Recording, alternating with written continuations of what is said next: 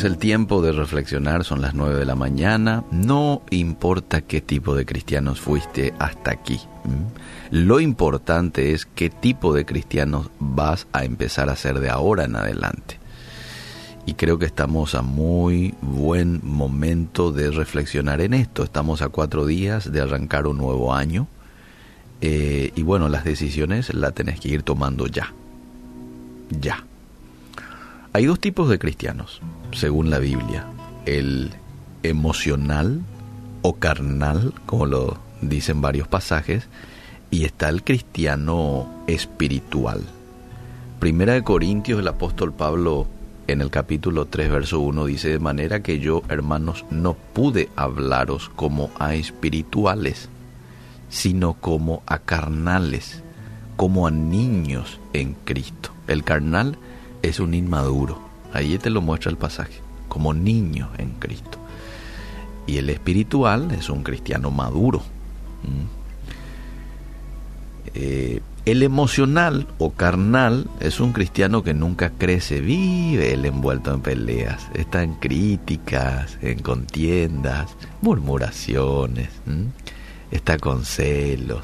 Ese es eh, su, su tema de conversación es llevado a la deriva por lo que pase a su alrededor.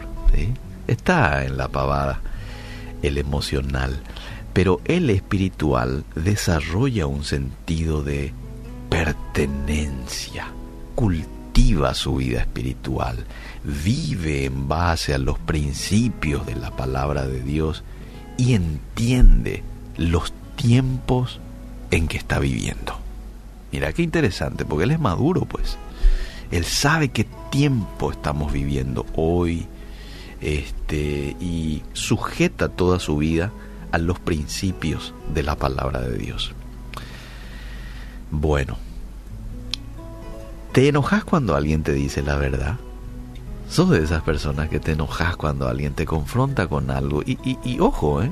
¿eh? vos te das cuenta que la persona viene con la intención de criticarte de manera constructiva. ¿Viste que está la crítica destructiva y la constructiva? La destructiva ande yucase, te quiere matar, no tiene una buena intención.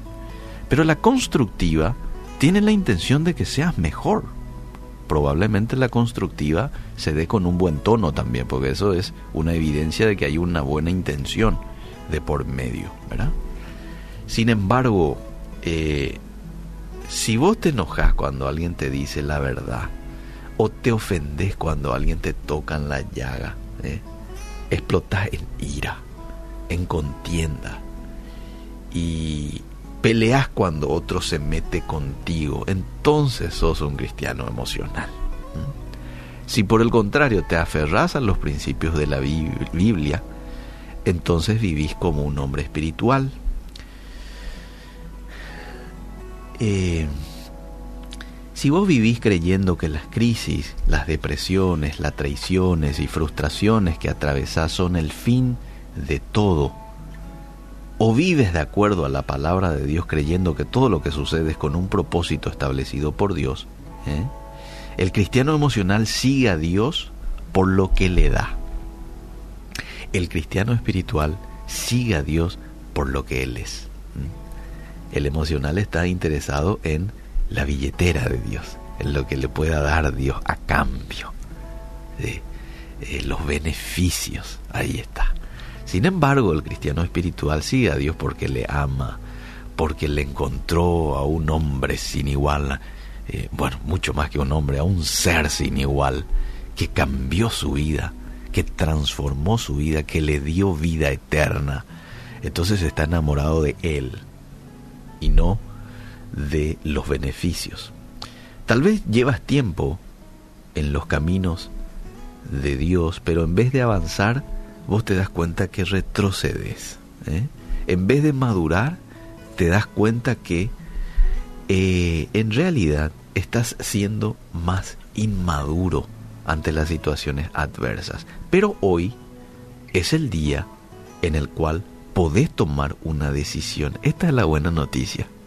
Hoy podés tomar una decisión de salir de ese molde en el cual te metiste y empezar a vivir como un cristiano espiritual. ¿Qué te parece? A cuatro días de arrancar un nuevo año. ¿Te animás a tomar esta decisión? ¿Mm? Para ser un cristiano espiritual hay que romper compromisos con el yo, con el mundo y con todo aquello lo cual te has atado hasta este día. Muchos viven creyendo que es el enemigo el cual los tiene viviendo de la forma en que están viviendo. Pero la realidad es que sos vos mismo, que no te soltás de esa vieja forma de vida. Entonces, eh, voy terminando y quiero volver a, a, a, volver, o sea, quiero terminar como arranque. ¿Qué tipo de cristiano sos? ¿Emocional o espiritual? Es momento de sacudirnos del polvo de las emociones y entrar en la esfera espiritual para empezar a ver con los ojos de la fe y vivir como un cristiano espiritual. Me gusta lo que dice el apóstol Pablo, ahí un poquito más adelante nomás, 1 Corintios 13, dice, cuando yo era niño, hablaba como niño, pensaba como niño, jugaba como niño. Mas cuando ya fui hombre, y atendé esta parte, dejé lo que era de niño. Dejé. Me llama la atención esa palabra. Esto es algo personal. Yo dejo de ser como un niño. Se trata de una decisión. Y hoy podés tomar esa decisión de dejar de ser un cristiano emocional por empezar a ser un cristiano espiritual. Y usted dirá, bueno, está bien, tomo la decisión. ¿Y después? Bueno, y después de la decisión empieza a leer la Biblia lea la Biblia, escudriñe la Biblia, compárala, compárela este versículo con este. Mira aquí cómo, ¿entendés? Ese tipo de lectura de la Biblia. Obediencia en la vida práctica a esos principios también te va a ayudar a ser un cristiano espiritual. Empezá a aplicar aquello que estás leyendo, aquello que te estás enterando que dice la Biblia, bueno, empezá a aplicarlo cultiva una vida de oración diariamente. ¿eh? Todos los días, oración. Y no solamente algo de un momento en el día, no, a lo largo del día. Dios, Espíritu Santo, qué gusto da manejar contigo en esta mañana, por ejemplo. Y estás manejando tu vehículo. Qué gusto, Espíritu Santo, hoy cocinar contigo.